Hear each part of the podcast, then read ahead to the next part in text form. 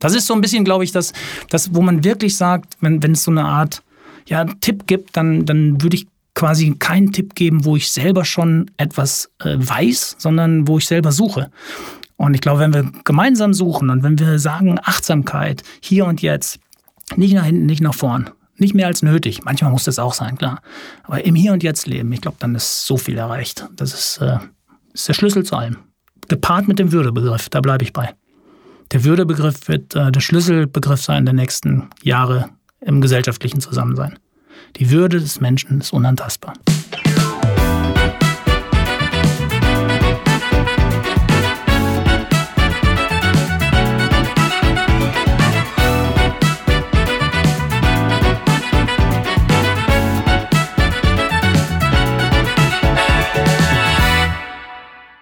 Moinsen und herzlich willkommen zu einer neuen Folge Sensitiv erfolgreich, der Mann, der beides kann.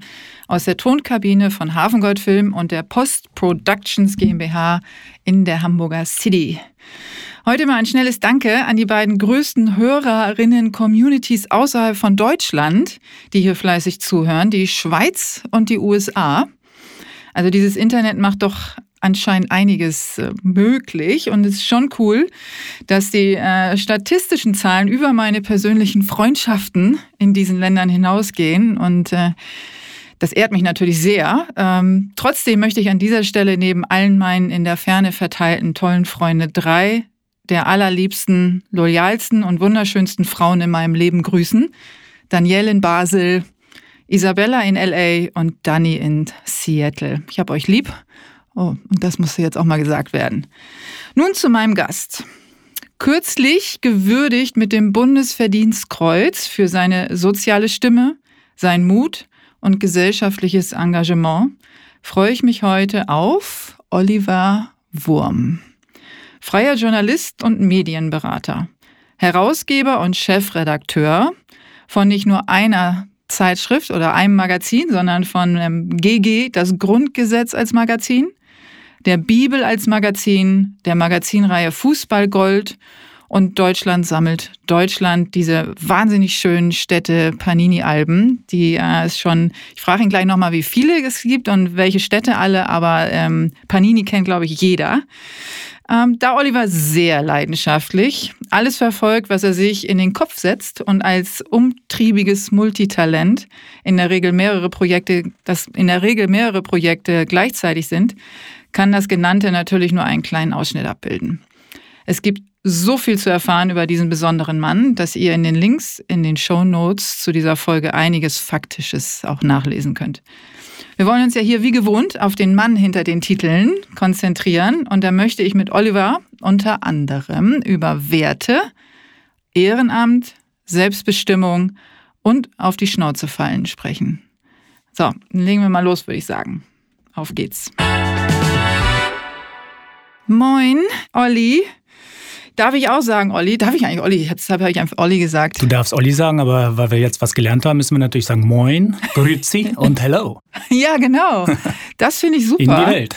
Ja, guck mal, du denkst mit und, äh, und ich schon wieder total egoistisch eigentlich, äh, gehe nur von den Hamburgern aus. Aber äh, da von den äh, von einer von den dreien, die ich genannt habe, die ist auch Hamburgerin, die wird sich auf jeden Fall freuen, dass ich sie mit Moin auch begrüße. Aber du hast natürlich recht. Also, moin, grüzi und hello an äh, die Menschen da draußen, die aus anderen Ländern zuhören. So sieht's aus. Schönes Gefühl, dass man das weiß, dass einem Menschen in den USA und in der Schweiz auch zuhören. Finde ich toll. Ja, es sind tatsächlich insgesamt äh, zehn verschiedene Länder, die nur, nur die, die gelistet sind in der Statistik. Und das finde ich natürlich irre. Aber der Anteil ähm, ist halt eben recht hoch in, äh, in den USA und in der Schweiz. Und ähm, das liegt bestimmt auch an, an äh, persönlichen Beziehungen.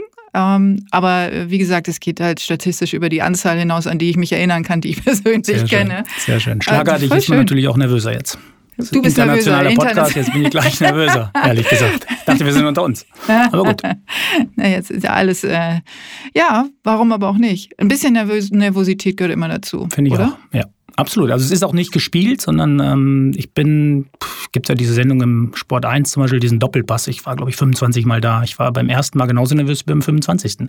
Ja. Weil du immer das Gefühl hast, du kannst dich ja jedes Mal jetzt nicht im, um Kopf und Kragen reden, weil du irgendwelche Geheimnisse plötzlich ausplauderst, sondern weil du einfach Dinge erzählst, die falsch sind, weil du gerade keinen Faktencheck machen kannst oder dass du sie falsch erinnerst und dann rufen dich plötzlich Leute an und sagen, das war doch ganz anders, du hast es aber eigentlich gut gemeint.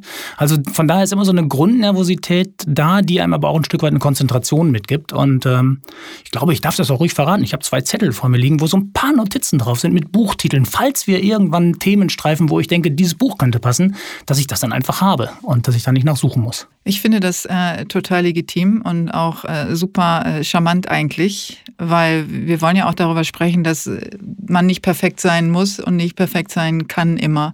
Und dass auch jemand, der äh, vornehmlich erfolgreich ist, äh, auch seine Tipps und Tricks hat und auch seine, äh, seine kleinen Schwächen und so weiter, die man vielleicht im Außen gar nicht so bemerkt oder die man nicht bemerken will, weil man denkt, oh Mensch, äh, so wie der oder die möchte ich auch sein und, äh, und mir passieren immer so viele Fehler oder ich brauche immer Spickzettel, aber nein, so ist das nicht, sondern jeder da draußen ähm, braucht irgendwas, wo er sich dran festhalten kann. Ne? Also auch absolut. ein Oliver Wurm. Ah, äh, absolut, der braucht eine ganze Menge. ja. Ja. ja. voll schön. Ähm, du bist ja auch hier, weil du so ganz tolle Sachen machst. Also nicht nur Vielen diese Dank, Magazine, ja. äh, die du machst, sondern ähm, weil du so ein Wertemensch bist. Das ist das, was ich für mich bei dir identifiziert habe. Und wie du ja mittlerweile mitgekriegt hast, äh, gucke ich so ein bisschen tiefer. Ähm, und das ist halt was, was, äh, was ich bei dir sehr, sehr schnell gesehen habe. Also anhand der Dinge, die du machst, mhm. all diese ganzen vielen Sachen, ähm, aber auch vor allen Dingen, wie du es machst und wie du versuchst auch so in die Tiefe ähm, zu gehen und den Menschen irgendwie was mitzugeben oder mhm. sie zu stützen mit mhm. den Dingen, die du tust. Ja, ich glaube, es ist eine richtige Beobachtung. Wobei ich das jetzt nie selber so über mich gesagt hätte, weil es natürlich äh, wahnsinnig toll klingt gehört, und so. Ne? Genau. Aber ich denke auch, ich meine, ich bin ja jetzt auch, habe eine 5 vorne stehen, das heißt, ich bin schon ein paar Jährchen auch in diesem Beruf und auf dieser Welt. Und in der Summe der Dinge, daraus lässt sich, glaube ich, sehr gut ableiten, dass es im Kern sehr oft, nicht immer, aber im Kern sehr oft um Werte geht. Ich glaube, jeder kann so ein, zwei Projekte in seinem Leben auch mal machen, nur um es zu machen. Aber wenn es so eine Linie gibt über, über wirklich dann jetzt 25 Berufsjahre hinweg und auch vorher schon, also es fängt mit dem Zivildienst an, der für mich natürlich unheimlich prägend war im Behindertenwohnheim nach dem Abitur, ähm, dann glaube ich, kann ich das so annehmen und tatsächlich auch ja, mit den Werten, mit denen ich erzogen bin, die versuche ich auch weiterzugeben. Und äh, da ich noch keine eigenen Kinder habe, vielleicht kommt es noch, ähm, gebe ich sie an meine Patenkinder ab, an meine Freunde und ehrlich gesagt auch an die Leserinnen und Leser. Was kannst du denn für dich identifizieren als Werte, die du, wo du sagst, da bin ich echt gut drin? Das ist ganz schön schwierig, aber ich glaube, man kann sehr viel über Heimat erklären. Und ich komme aus einem sehr kleinen Dorf im Sauerland, das heißt Ottfingen. Das hatte zu dem Zeitpunkt, als ich es verlassen habe, 1600 Einwohner oder 1700 vielleicht. Und heute hat es ein bisschen über 2000. Und ich glaube, was diesen Ort so auszeichnet, ist diese Geschlossenheit, die da einfach herrscht und diese unglaubliche Kameradschaft im positivsten Sinne, Nachbarschaft. Ähm, Feierabend ist dann noch ein Wort. Also Feierabend ist Feierabend und dann wird der Rasen gemäht und dann wird an der, an der Hecke mit dem Nachbarn ein Bier getrunken. Und so bin ich halt groß geworden und jeder kennt jeden. Und es gab mal einen Tag, da hat der heimische Fußballverein, in dem ich natürlich auch aktiv war, mit der ersten Mannschaft, der sehr hoch gespielt hat, Verbandsliga Südwestfalen. Das war für so ein kleines Dorf richtig, richtig toll und hoch. Äh, bei 1600 Einwohnern 3000 Zuschauer in Spitzenspielen auf dem Fußballplatz. Also die doppelte, mehr an, mehr die doppelte Anzahl ja. als Einwohner. So in dieser Gemeinschaft wirst du so groß und es gab mal einen Tag, da war so viel Schnee gefallen, dass alle Spiele ausfielen. Nur wir wollten unheimlich gerne das Derby spielen und dann wurde in der Kirche nach der Heiligen Messe eine Durchsage gemacht, dass man jetzt äh, doch auf den Sportplatz gehen könnte und den Platz freischaufeln. Und das sind so Erlebnisse, die habe ich so tief in meiner DNA, dass dann wirklich ganze Herrscharen von Menschen auf den Sportplatz rannten und haben den Platz geschaufelt. Und das war das einzige Spiel, was stattfand. Und danach haben sie es hochgewonnen. Kantersieg, sagt man im Amateurfußball. Und ich glaube, die ersten sind montags morgens dann wieder aus dem Clubheim rausgegangen, weil sie es auch zelebriert haben, weil sie auch feiern können. Diese große Gemeinschaft, wir haben, glaube ich, sechs oder sieben Vereine nach wie vor noch im Dorf. Ähm, Musikvereine, Tamburger, Schützenverein. Und ich glaube, wenn du so groß wirst, dann wirst du dann wirst du automatisch mit Werten aufgezogen. Ob man die jetzt im Einzelnen benennen sollte, weiß ich gar nicht. Also ich glaube, es ist so ein denn, Wertesystem, an dem ja, an das ich Wie kannst du das denn übertragen? Kann. Weil du bist ja dann 1995 nach Hamburg gekommen, in eine Stadt, die ein paar mehr Einwohner hat. Ähm, aber wie hast du dieses System, äh, wie du es ja auch nennst, finde ich auch gut, das so zu bezeichnen, wie hast du das übertragen auf dein Leben in einer so großen Stadt wie Hamburg? Zum Glück musste ich das nicht äh, von jetzt auf gleich, mhm. weil dazwischen noch fünf Jahre Köln waren. Naja, ist ja auch ein bisschen größer als. Aber es ist eine völlig andere Stadt. ja, okay, ist, eine völlig, ist eine völlig andere ja. Stadt und man sagt nicht zu Unrecht, äh, Kölle ist ihr Gefühl. das heißt also, ich konnte erstmal lernen, in einer Stadt zu wohnen. Ja. Weil irgendwo hast du in Köln immer das Gefühl, du bist noch so in einem Dorf, was halt irgendwie auch hässlich ist, weil es fürchterliche Architektur hat. Aber trotz alledem ist es ein, eine grandiose Stadt. Und äh, es geht, kein Jahr ist vergangen, seitdem ich in Köln studiert habe, wo ich nicht die ganze Woche im Karneval da unten bin. Und es kein Jahr geht vorbei, ohne dass ich, wenn ich wieder über die Hohenzollernbrücke zurückfahre Richtung Hamburg, fast weinen muss, weil es so schön ist in dieser Zeit, weil ich die Lieder so mitsinge, weil ich das Gefühl aufsauge. Jedes Mal denke ich, Höhe Osnabrück, du bist auf dem falschen Weg. Du musst in Köln wohnen, das ist dein, deine Heimat eigentlich, das, da fühlst du dich zu Hause. Ja, und dann komme ich über die Hamburger Brücken und dann fahre ich am Hauptbahnhof rein, dann sehe ich die Alster und dann sehe ich später die Elbe und dann komme ich in meine Wohnung und dann weiß ich, Hamburg ist zu Hause. Also ja. äh, Köln ist vielleicht so verliebt in Köln bin ich, glaube ich, ein Leben lang. Ist ein Gefühl. Gefühl. Ottfingen ist Heimat ja. und, und, und Hamburg ist sehr, sehr schönes Zuhause. Ja. Insofern, glaube ich, habe ich sehr viel Glück gehabt, dass ich auf diesem Weg lernen konnte, in größeren Komplexen auch zu leben, in Städten zu leben, in größeren Zusammenhängen. Dass ich erstmal, auch die Selbstständigkeit kam ja nicht von jetzt auf gleich. Ich war ja erstmal im sicheren Hafen der Selbstständig, äh, der, der Angestellt, des Angestelltseins mhm. bei Sportbild, danach bei der Zeitschrift Max. Und dann bin ich so in so eine Halbselbstständigkeit reingekommen und irgendwann habe ich den Schritt nach draußen gewagt. Und da war das Gerüst aber schon so stabil, dass ich nicht das Gefühl hatte, dass da noch viel passieren kann. Wie bist du so als Freund? Na, es ist. Ich glaube, ein sehr treuer Freund. Mhm. Also das sieht man einfach an einer Kontaktliste. Ähm, jetzt in der, in der Lockdown-Phase haben wir mehrfach Stammtische gemacht per Zoom mit meinen alten Studienkollegen in Köln. Und dann saßen teilweise die Leute also ich will nicht sagen, dass sie eingeschlafen sind zwischendurch, aber das war auch nicht schlimm. Ich war dann auch mal eine Stunde weg und dann kam ich wieder und dann haben wir wieder vor diesem Computer gesessen und haben auch nicht viel geredet manchmal und dann erzählte wieder einer was und sowas. Und ich finde, das ist so Freundschaft und das möchte ich mir auch erhalten.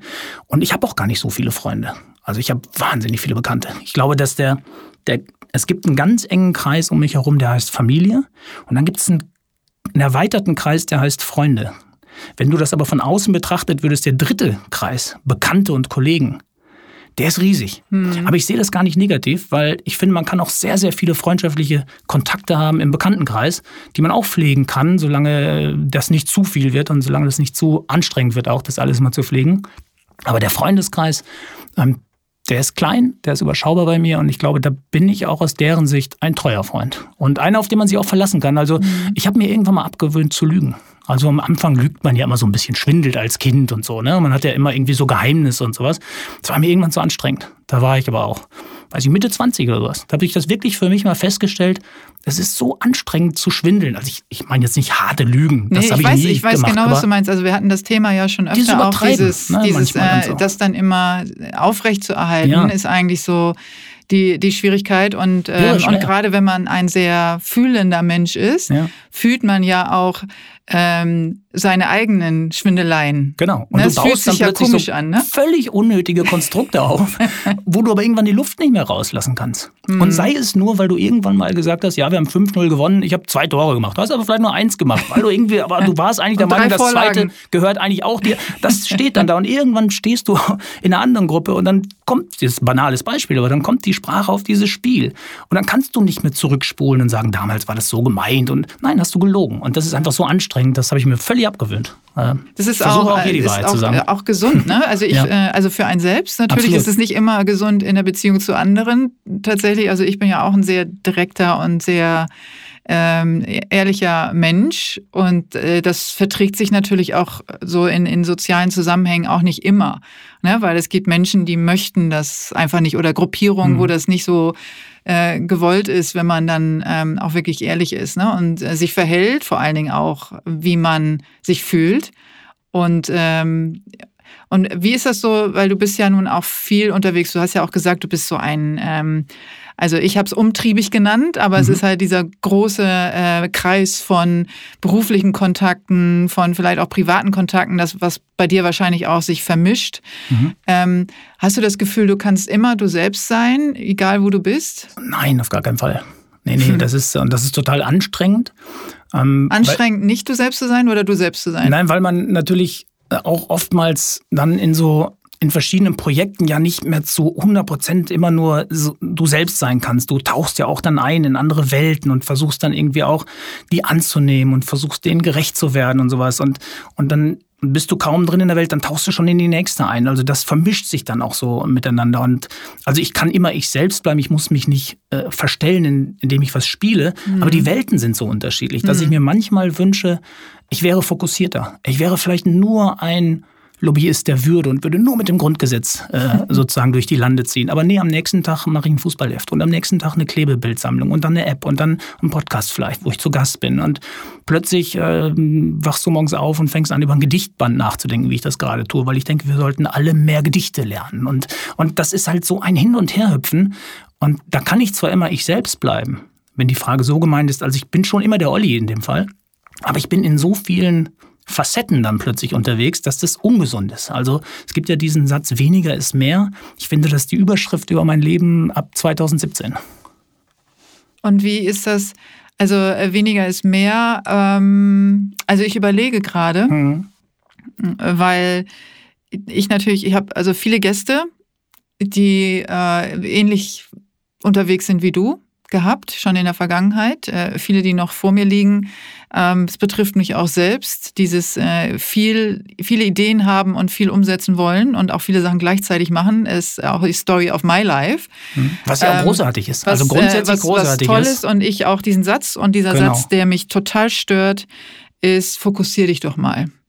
Und ähm, ich überlege gerade, woher das kommt und warum Menschen, andere Menschen glauben und einen auch glauben lassen, machen lassen, dass es gesünder wäre, sich zu fokussieren. Ich habe das nicht von das anderen halt, Menschen. Das, das ist genau, eine Selbsterkenntnis. Genau, aber das wollte ich dich gerade fragen, genau. wo ich gerade überlege. Ähm, ich kann das nachvollziehen. Aber wo ist der Punkt, wo du sagst, das ist noch konstruktiv? Äh, die Ideen, also die Ideensammlung und die, An, äh, die Anhäufung ist noch konstruktiv und wann wird es destruktiv für dich? Ab welchem Punkt? Vielleicht kann ich es mit einem Beispiel klar machen, was mir gerade mhm. in den Sinn kommt. Ich habe früher wahnsinnig gerne chinesischen Staatszirkus geguckt. Und da waren immer diese Artisten, die haben Teller auf Stäben rotieren ja. lassen. Und mhm. dann fingen sie mit einem an, super. Dann zwei, dann drei. Bei vier war es schon, schon aufgeregt im Zirkuszelt. Fünf, sechs, sieben. Und dann haben die aber irgendwann aufgehört, weil die natürlich gesagt haben, sieben ist so das Maximale, was ich auch selber schaffe, weil sonst geht's gleich kaputt. Also war das Publikum begeistert, die haben sieben geschafft. Und wenn du gedacht hast, sieben sind es jetzt, dann haben sie nur einen achten gemacht. Oder einen neunten, weiß ich jetzt nicht genau. Aber die haben nicht 16 oder 17 gemacht, weil dann hätte die Nummer nicht mehr funktioniert. Und ich fühle mich manchmal so wie so ein Artist im chinesischen Staatszirkus, der das alles weiß, neun Teller drehen schon, und ich lege trotzdem noch zwei auf. Und dann fallen die ersten runter, und dann fallen alle runter. Und Was, das ist die Gefahr, die permanent einem, da ist. Kannst du das mit einem Gefühl verbinden? Also ähm, Überlastung. Überlastung. Und ja. wie fühlt sich das an dann? Dass du nicht mehr, dass du, dass du wirklich nicht mehr runterkommst. Und ähm, das ist jetzt auch, ich glaube, nichts, was mich richtig gefährdet für die Zukunft, weil ich das schon längst erkannt habe. Also mhm. ich fühle mich wie so ein Tanker, der in Kiel gebremst hat und in Hamburg am Hafen anzulegen. ja, aber es dauert eben diese Fahrtstrecke, einen großen Tanker mhm. zu stoppen. Und als ich diesen Zeitraum gerade genannt habe, 2017, 2018, 2019, hätte es die Pandemie nicht gegeben, hätte ich 2020 mindestens für drei Monate in Lecce gesessen. Einfach irgendwo in Italien, in einem kleinen Ort, wo du eine Stunde zur Küste fährst, der überschaubar ist, glaube 100.000 Einwohner hat. Ja, den hatte ich mir ausgeguckt. Mhm. Ja, ich war da noch nie. Ich habe das einfach ja, so. Es ist sehr, sehr schön. Ich weil ich gedacht den, ja. habe, das ist ein Ort, wo ich glaube ich runterkomme. Da kenne ich keinen, da fange ich bei Null an, da lerne ich Italienisch, was weiß ich was. Das war mein Ziel. Mhm. Und jetzt bin ich in der Phase zwischen dieser Erkenntnis, ich muss nach Lecce, bin aber noch in voll in Projekten, weil Olympia fiel aus. Ja, alle Dinge, die passiert sind, wo ich immer meine Projekte plötzlich weiterschieben musste. Ja, ich hatte eigentlich das Jahr anders geplant. Und ich merke zum ersten Mal, dass ich jetzt in der Phase bin, wenn ich jetzt wüsste, dass die Pause nicht kommt, dann würde sie gefährlich. Im Moment fühle ich sie nicht als Bedrohung, weil die kommt ja die Pause. Und ähm, ich nehme auch jetzt nichts Neues mehr an. Und wir ziehen die Dinge, die wir haben, ziehen wir durch. Mit einer großen Freude, muss ich auch sagen. Also jedes Projekt, was ich mal mitmache, macht mir total Spaß. Das ist ja auch das Problem. ja, das, abends, das, das, verstehe ja? ich total, ne? weil das sind genau diese ähm, äh, diese 100.000 Ideen. Genau. Du hast es auch mal, habe ich gehört, beschrieben mit, äh, mit den ganzen Mitarbeitern, die in deinem Kopf äh, arbeiten während. Die. Genau, die haben alle im Büro die, da. Genau, alle, die, wie viel waren das, 51 oder so oder 53 ja. äh, ungefähr, hast du, hast du die Zahl genannt, die auch während du schläfst weiterarbeiten und ihr dann morgens ein Meeting habt, äh, wenn du aufwachst. Ja, aber das ist wirklich ähm, ein das Bild. Das ist total, äh, total lustiges Bild, wo ich gedacht habe, Mensch, ähm, ähnlich habe ich es auch mal beschrieben. Ja. Und, äh, und das ist äh, total spannend, weil ähm, ich das auch in Verbindung bringe mit diesen unterbewussten Wahrnehmungen, die man, äh, die gerade jemand, der ein, äh, ein sehr hohes sensitives Vermögen hat, nimmt über den Tag ähm, auch unbewusst Dinge wahr, mhm. die ja irgendwann irgendwie abgearbeitet und gespeichert, abgespeichert werden wollen im Kopf, im Hirn, irgendwo im Unterbewusstsein. Und das äh, sind, sind zum Beispiel auch so Mitarbeiteraufgaben im Kopf, ja, die Absolut. das dann abspeichern genau. und irgendwo hinpacken und dir dann zuspielen äh, zu einem Zeitpunkt, äh, wo es dann irgendwie vielleicht passt. Ne? Genau, du, diese, diese Leutchen, ja. die da sitzen, die empfinde ich auch nie als Bedrohung. Die finde ich eher lustig. Das sind meine ja. Freunde. Ja. Weil während ich laufe, sind die am Arbeiten und irgendwann rufen die und kommen alle mit ihren Konzepten raus. Es ist mir wirklich am Sonntag wieder passiert. Es passiert mir permanent in diesen Tagen. Und das zeigt auch, dass ich so eine Leichtigkeit wieder kriege. Das war lange Zeit nicht so der Fall. Ich mache zurzeit wirklich so drei Projekte, die alle erst im Sommer kommen, aber die jetzt so vorgedacht werden müssen. Also ganze Magazinstränge, ganze Serien und sowas. Und das ist unheimlich viel Denkarbeit am Anfang. Wenn das einmal aufgegleist ist, dann geht es nur noch ums Abarbeiten. Mhm. Und wenn du drei machst, ist wieder der eine Teller zu viel eigentlich. Sind aber alle drei sehr schön. Und dann habe ich irgendwann gedacht, ich will jetzt nicht mehr denken, ich will jetzt nur noch joggen. Und habe meine Schuhe angezogen und bin am Sonntagabend joggen gegangen. Ich war lange nicht mehr laufen durch den durch den Winter jetzt, durch die Nässe hatte ich keine Lust. Es war wirklich so, nach einer Minute meldete sich die Hüfte, nach zwei Minuten die Knie, nach drei Minuten der Rücken und ich hatte immer was zu tun und hab das dann so raus, hab das rausgelaufen quasi. Und als alles rausgelaufen war, fingen diese Wahnsinnigen an, oben ihre Projekte vorzustellen. und, und, nach sechs, sieben Minuten wollte ich eigentlich zurücklaufen, mir einen Zettel und einen Stift holen. Ja. Und das ist so, so tickig im Moment. Und, und dann habe ich mir das aber alles relativ gut gemerkt und bin wirklich rein ins Haus, wenn da einer gewesen wäre, der hätte mich für verrückt erklärt. Bin sofort zum Schreibtisch, habe alles runtergeschrieben und danach bin ich baden gegangen und war total happy. War ein super Sonntag. Das ist so auch so, du hast ja so ein paar ähm, Dinge, die du äh, für dich ausprobiert hast, weil du hast ja eine ähm, auch, auch eine, eine Tendenz zur Überreizung. Ne? Also dich äh, auch, also selbst zu überholen sozusagen, ne? Mhm. also sowohl in der Sprache, mhm. ne? wenn du erzählst, ähm, als auch natürlich in den ganzen Denkprozessen und die ganzen Projekte und so und was, äh, was ich natürlich wahnsinnig interessant und total spannend finde, weil langweilig wird's natürlich nicht mit dir. Nee. Ähm, aber es ist, äh, du hast ja selber auch gemerkt, und das hast ja auch beschrieben, dass du bestimmte Techniken jetzt ähm, für dich entdeckt hast. Also das Laufen, dass du jetzt sagst, okay, ich muss wieder mehr laufen, auch wenn die Hüfte zwickt, äh, es tut gut, du hast äh, gerade was beschrieben, aber was ich auch lustig fand, waren diese 100 Schritte rückwärts. Mhm. Äh, vielleicht erzählst du das mal. Ja, das habe ich tatsächlich mal, kann man ja sagen, in einem anderen ja. Podcast erzählt, da hast du es ja, genau, äh, da gehört, gehört wahrscheinlich. Ähm, das ist jetzt nicht, wo ich sage, das ist jetzt eine richtige Technik, die ich für mich jetzt entdeckt habe, dass ich das immer wieder machen kann, mhm. sondern das war eher aus dem Moment heraus. Äh, da bin ich gegangen. Ich bin ja auch ein leidenschaftlicher Spaziergänger und seit Ferdinand von Schirach gesagt hat, man muss langsam gehen, gehe ich ja auch sehr langsam. Also ich, ich flaniere ja quasi, wenn mhm. ich gehe. Und ähm, ich hatte aber das Gefühl, dass ich da auch über Dinge nachgedacht habe, sehr positiv. Also kein, kein Eustress, äh, kein Distress, kein positiver mhm. Stress. Positiv ist, glaube ich, der Eustress. Ne? Distress ist der negative sowas. Ähm, und ich ging dann so des Weges und mir wollte partout nicht einfallen, wie sich das alles zusammenbaut. Und dann habe ich gesagt, ich muss jetzt mal irgendwas ändern. Und den Hinweis habe ich mal vor, ich, ich klaue mit den Augen und mit den Ohren. Mein ganzes Leben schon. Also wenn ich irgendwo was sehe oder was höre, dann speichere ich das und da weiß ich, irgendwann kann ich das gebrauchen. Und Julian Nagelsmann, der heutige Trainer von RB Leipzig, der hat mal gesagt, dass er Downhill Mountainbike fährt. Weil nur das ist der Moment, wo er sich so konzentrieren muss, dass er sich nicht aufs Ohr haut, über die Wurzeln und bei dem Tempo, dass dann sein Kopf komplett leer ist auf einmal. Und dadurch kann er alles einmal über Bord werfen und dann fängt das Denken wieder an. Und daran musste ich denken. Ich hatte aber jetzt kein Mountainbike und keinen Wald und keine Wurzeln. Also habe ich etwas gemacht, wo ich dachte, ich mache wie Julian Nagelsmann, versuche ich meinen Kopf so zu triggern, dass der an was anderes denken muss. Und habe ich mich einfach umgedreht und bin 100 Meter rück oder 100 Schritte Meter sind es tatsächlich nicht, weil du immer kleiner wirst mhm. in den Schritten. Ich bin einfach 100 Schritte rückwärts gegangen und die ersten 10, ach, easy, die 20, 30, aber geh mal 100. Ich hatte rechts zum Glück eine, eine Orientierung, da war so ein, ein Zaun und ich wusste, diese Straße an der Elbe entlang ist sehr gerade und es war auch abends, es kamen jetzt nicht so viele Leute daher und trotzdem, obwohl es total surreal ist, denkst du noch 40, 50 Meter, jetzt könnte schon einer mit dem Messer da stehen. Also du hast plötzlich Ideen, was da alles sein könnte. Ne? Ein wildes Tier oder sowas, keine Ahnung. Und du, ich bin dann immer weitergegangen. Wenn das einer beobachtet hat, die letzten 5, 6 Meter bin ich wirklich, habe ich mich vorgetastet. Und 98, 99. Und dann den einen, dann habe ich mich umgedreht und da war nichts. Und Danach waren die Ideen, also es ist wirklich. Hast du dich auch gar nicht umgedreht? Ich habe mich nicht umgedreht. Nee, nee. Wow. Also ich mhm. bin wirklich 100 Schritte rückwärts gegangen ja. und weil du sagtest 100 Meter, ne? Ja, 100 Schritte. Ich glaube, ich, ich glaube, nee, ich glaube, das ist ja, entscheidender äh, Unterschied ja. auch tatsächlich. Deswegen, es waren vielleicht 40 Meter. Weil ich glaube, die letzten Schritte waren nur noch so Zentimeter-Schritte, aber ich bin gegangen. Ja. Und es ist wirklich, es hat dann im Kopf so viel an Blockaden freigemacht, dass ich mich umgedreht habe und das klingt jetzt wie so eine Jürgen Höller Motivationsgeschichte, ist es aber nicht. Es war da. Ich glaube aber nicht, dass man das erzwingen kann. Ich glaube, wenn ich das morgen wieder mache, wird es nicht wieder funktionieren.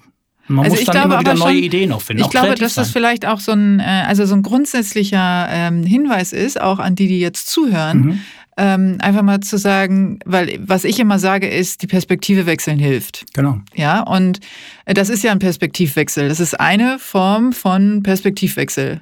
Man tut einfach was, was man sonst nicht tut. Und man wechselt äh, äh die, also man geht normalerweise vorwärts und jetzt geht man einfach mal rückwärts. Mhm. Und, ähm, und so gibt es ja ganz viele Formen von Perspektivwechseln, ne? sich auch mal, vielleicht auch mal einen anderen Weg zu gehen, als den man sonst immer geht oder einen anderen Weg zur Arbeit oder wie auch immer, äh, immer wieder neue Wege gehen, um die Perspektive angeregt zu bekommen und dadurch eben auch einerseits Blockaden zu lösen, was jetzt deine Anregung war, aber auch andererseits ähm, äh, in, in seinem Kopf ähm, vielleicht auch mal Sachen zu sortieren. Mhm. Ja, ähm, vielleicht auch mal Sachen rauszuschmeißen, die da nicht hingehören, mhm. was glaube ich auch ein Punkt ist, der sehr wichtig ist, dass man auch mal Sachen loslässt. Absolut. Und, und Wiederholung ja. aus dem Alltag, wirklich ja. versuchen rauszukriegen. Ich meine, mhm. wir können das mal ja so sagen. Wir hatten ja eigentlich, machst du glaube ich mal ein kleines Vorgespräch zumindest. Und ich habe ja am Anfang, ich möchte eigentlich kein Vorgespräch. Genau, du hast es abgelehnt. Ich habe es abgelehnt. Warum habe ich das abgelehnt? Weil ich mich wirklich kenne. Ich kann nichts zweimal sagen. Ja. Also es ist, ich musste mal einen TED-Talk halten und das ist ja genau auf 18 Minuten getimed und sowas und dann wird er ja direkt ins Netz gestellt und da muss ja alles stimmen, jede Haltung, jeder Satz und das wusste ich alles nicht. Und dann komme ich da hin und dann haben die gesagt, ich soll den jetzt mal halten damit sie das einmal testen können, ob das auch mit der Zeit stimmt. Ich sage, kann ich nicht. Ich kann, ich kann den einmal halten, gleich, wenn ich dran bin. Ich, ich könnte es wirklich nicht. Ich hätte dann das Gefühl, dass die, die da sitzen, das doch alle schon mal gehört haben. Das Und wenn es nur ein einziger ist. Zu 100 Prozent nachvollziehen. Das heißt, ich könnte dir jetzt keine Geschichte erzählen, genauso. die wir im Vorgespräch erzählt hätten. Deswegen hätte es ja. nichts gebracht. Ja, kann ich, äh, also ganz genau so. Ja. Ich kann das auch total verstehen. Und ich habe auch über diesen TED-Talk nachgedacht, weil mich mal jemand vorgeschlagen hat mhm. für einen TED-Talk. Und, ähm, und da hatte ich nämlich genau das Gleiche, habe ich recherchiert und dann habe ich ähm, mitbekommen, wie das funktioniert. Das Gleiche, was du jetzt gerade erzählst, dass man eben diese Probe, da muss man das einmal komplett durchsagen. Dann habe ich gesagt, das kann ich nicht. Ich kann nicht das Gleiche dann nochmal erzählen, weil dann, genauso wie du das Zumindest sagst. nicht überzeugend. Nee, no. genau. Also ich, äh, genau dieses Gefühl hatte ich auch, deswegen finde ich das äh, extrem spannend und ich glaube, das geht halt vielen so. Ähm, die einfach auch so ein Gefühl brauchen und die auch sehr leidenschaftlich sind und die etwas mit großem Herzen auch tun und, ähm, und dieses Gefühl unbedingt authentisch rüberbringen wollen. Also es und, zieht sich bei ne? mir wirklich durchs ja. Leben, wenn ich als Kind zurückdenke, ich habe immer die Elfmeter geschossen bei mir in der Mannschaft. Als Kapitän, wenn es einen Elfmeter viel gab. Viel Verantwortung, ne? Ja, aber der erste Elfmeter war easy. Aber wehe, es ist einer zu früh in den Strafraum gelaufen oder sowas und der Schiedsrichter hat den wiederholt dann wäre ich am liebsten weggegangen. Einen zweiten Elfmeter wollte ich nicht schießen. Mhm. Und vielleicht, wenn ich das so jetzt mal so zum ersten Mal tatsächlich zusammenfasse und ich gucke mal, ich mache ja nur One-Shots. Grundgesetz, Bibel, Diego. Das sind alles One-Shots. Panini-Album für, ein, für eine Stadt, nie wieder dann das Gleiche. Also das ist ja auch mein Berufsleben geworden.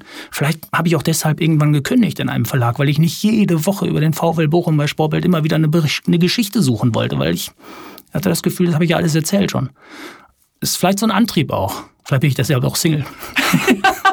Gut. Das, du glaubst, du kannst nicht immer wieder die raus. gleiche Frau daten. genau.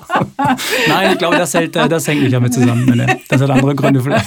Auch die Kinder, die du kriegst, bleiben immer dieselben, das ja, sage ich dir. Das ist, gut, das ist gut, das ist gut. Die wechsle ich auch dann nicht mehr. ja, aber das kannst du ja dann vergleichen. Du hast ja auch ein sehr, sehr ja äh, sehr, sehr lange schon, wie du ja beschrieben hast, dein, dein Freundeskreis, also die gleichen Freunde auch schon sehr lange. Ich glaube, das, da kann man das äh, anders übertragen. Nur wenn du jetzt Freunden und deiner Frau und dann deinen Kindern jeden Tag das Gleiche erzählen müsstest oder die mhm. dir das Gleiche erzählen, ich glaube, dann wird es schwierig. Ja. Ne? Aber ansonsten, glaube ich, äh, ist, das, ist das immer noch eine Option. Ja, unbedingt, unbedingt. Also die, deswegen bezeichne ich auch die letzten Jahre wirklich als verloren, weil ich nicht mal mehr gesucht habe, weil ich so in meinem ganzen Business irgendwie in diesen ganzen Schwierigkeiten, die da auch entstanden sind dadurch. Ich habe mich ja auch maßlos überschuldet für das Grundgesetz. Das heißt, ja. ich musste ja mehrere Jahre auch das Finanzamt irgendwie jonglieren, bis das jetzt alles mal ein Erfolg wurde.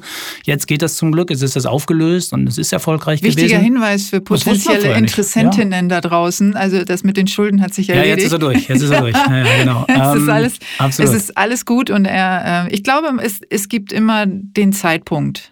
Und vielleicht war der Zeitpunkt einfach noch nicht. Ja, das stimmt, aber ich glaube auch, ich, ich bin schon ein großer Freund auch des Bildes, dass man um Züge fahren zu lassen, auch Weichen stellen muss. Mhm. Also ja, ich glaube das schon, dass wenn du die Weichen nicht stellst, also wenn du eine Wohnung beziehst und ziehst und du guckst nach drei Tagen rein und denkst dir, ihr ruft alles Single.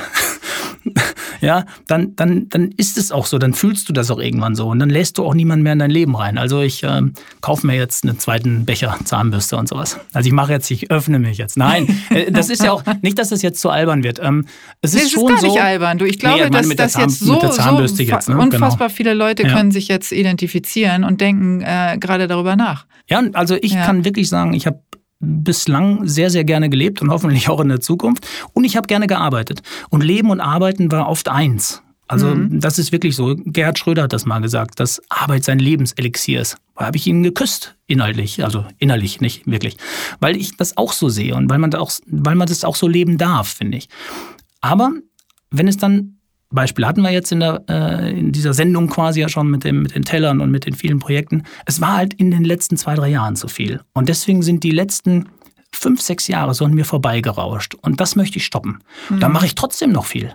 Also ich werde nicht langweilig. Mir wird es auch nicht langweilig. Nur ich glaube, man muss sich auch ein bisschen Zeit wiedergeben. Also für Persönliches, für Freizeit, für mal andere Gedanken haben, mal ins Kino gehen und sowas. Habe ich alles nicht gemacht. Ich bin zwei, drei Jahre durchgearbeitet, wie ein Wahnsinniger. Ja, das ist natürlich genau der Punkt, wo ich dich gefragt habe, was ist noch konstruktiv und was genau. wird destruktiv und dass, dass du genau diesen nach dem neunten Teller jetzt weißt, okay, ähm, der Rest äh, der Zeit ähm, gehört meinem Privatleben und vielleicht einer, äh, einer weiteren Person oder wie auch immer, dass du einfach erkannt hast, wo Grenzen sind und, ähm, und was du dir noch wünschst in deinem Leben. Ne? Und das finde ich total also wirklich ganz, ganz schön auch ähm, diese Selbsterkenntnis. Und äh, ich hatte in dem, in dem Podcast auch mit Matze Hilscher ging es auch eben um ähm, Weisheit im, im, im Alter. Also äh, er sagt, er hat es geübt 50 und da gehörst du ja jetzt äh, zu, das hast du ja zugegeben. Mhm.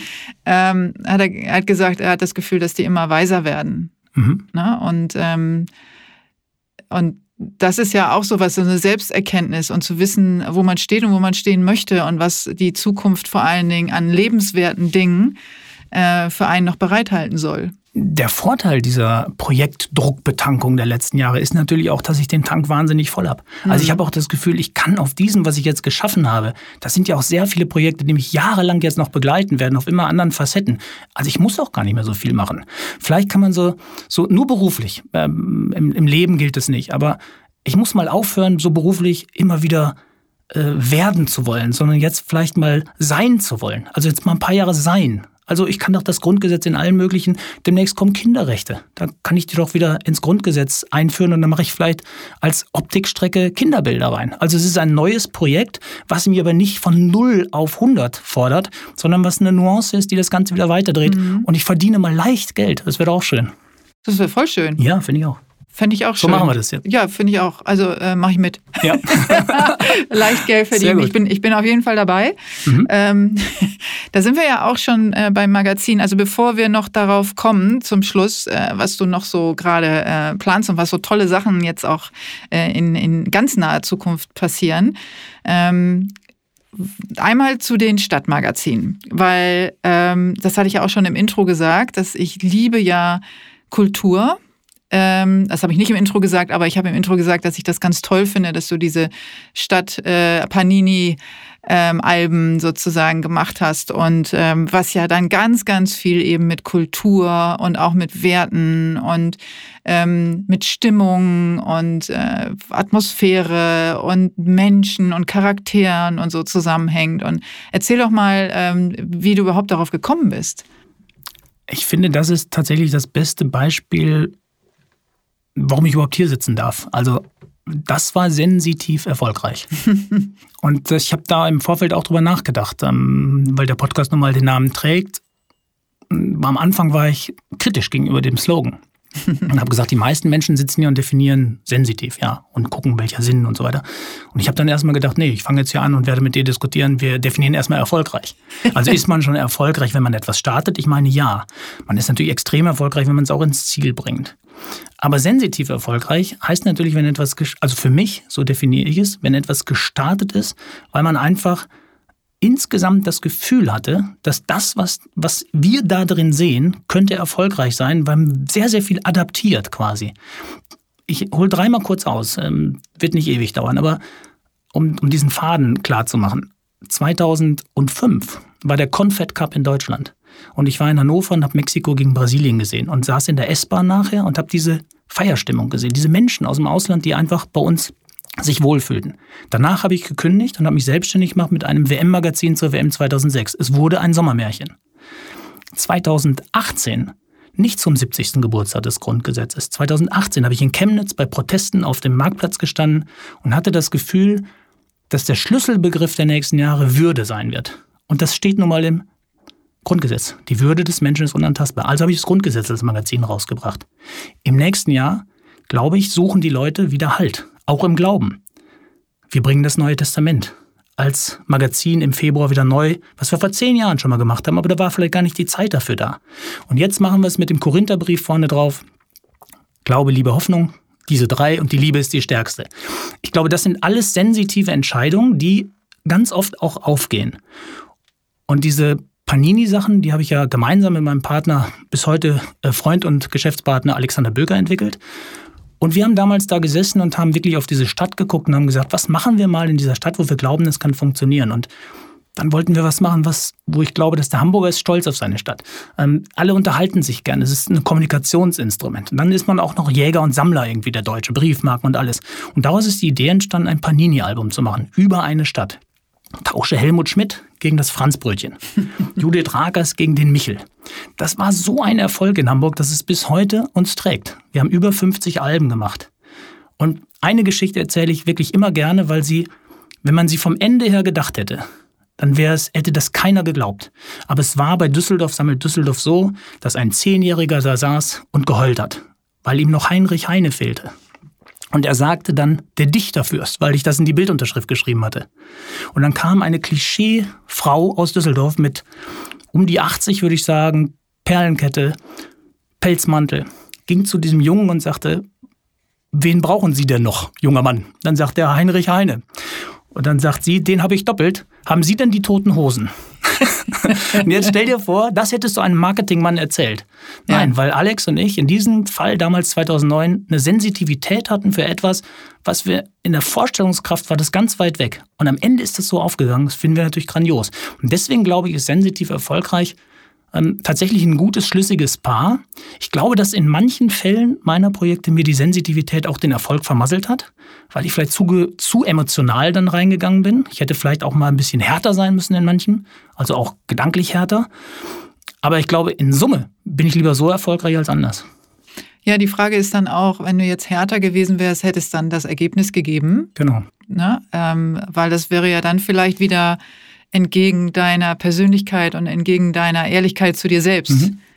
gewesen. Ne? Man weiß es natürlich nie, ähm, aber du hast dich ja immer auch dann nach Gefühl entschieden, dass du eben bei dir bleibst. Und, ja. äh, und ich finde das ganz schön, dass du ähm, das als sensitiv erfolgreich ähm, beschreibst, weil das darum geht es tatsächlich. Und deswegen gibt es auch diesen Titel. Und das Erfolgreich ist eigentlich ein Spiel mhm. dabei.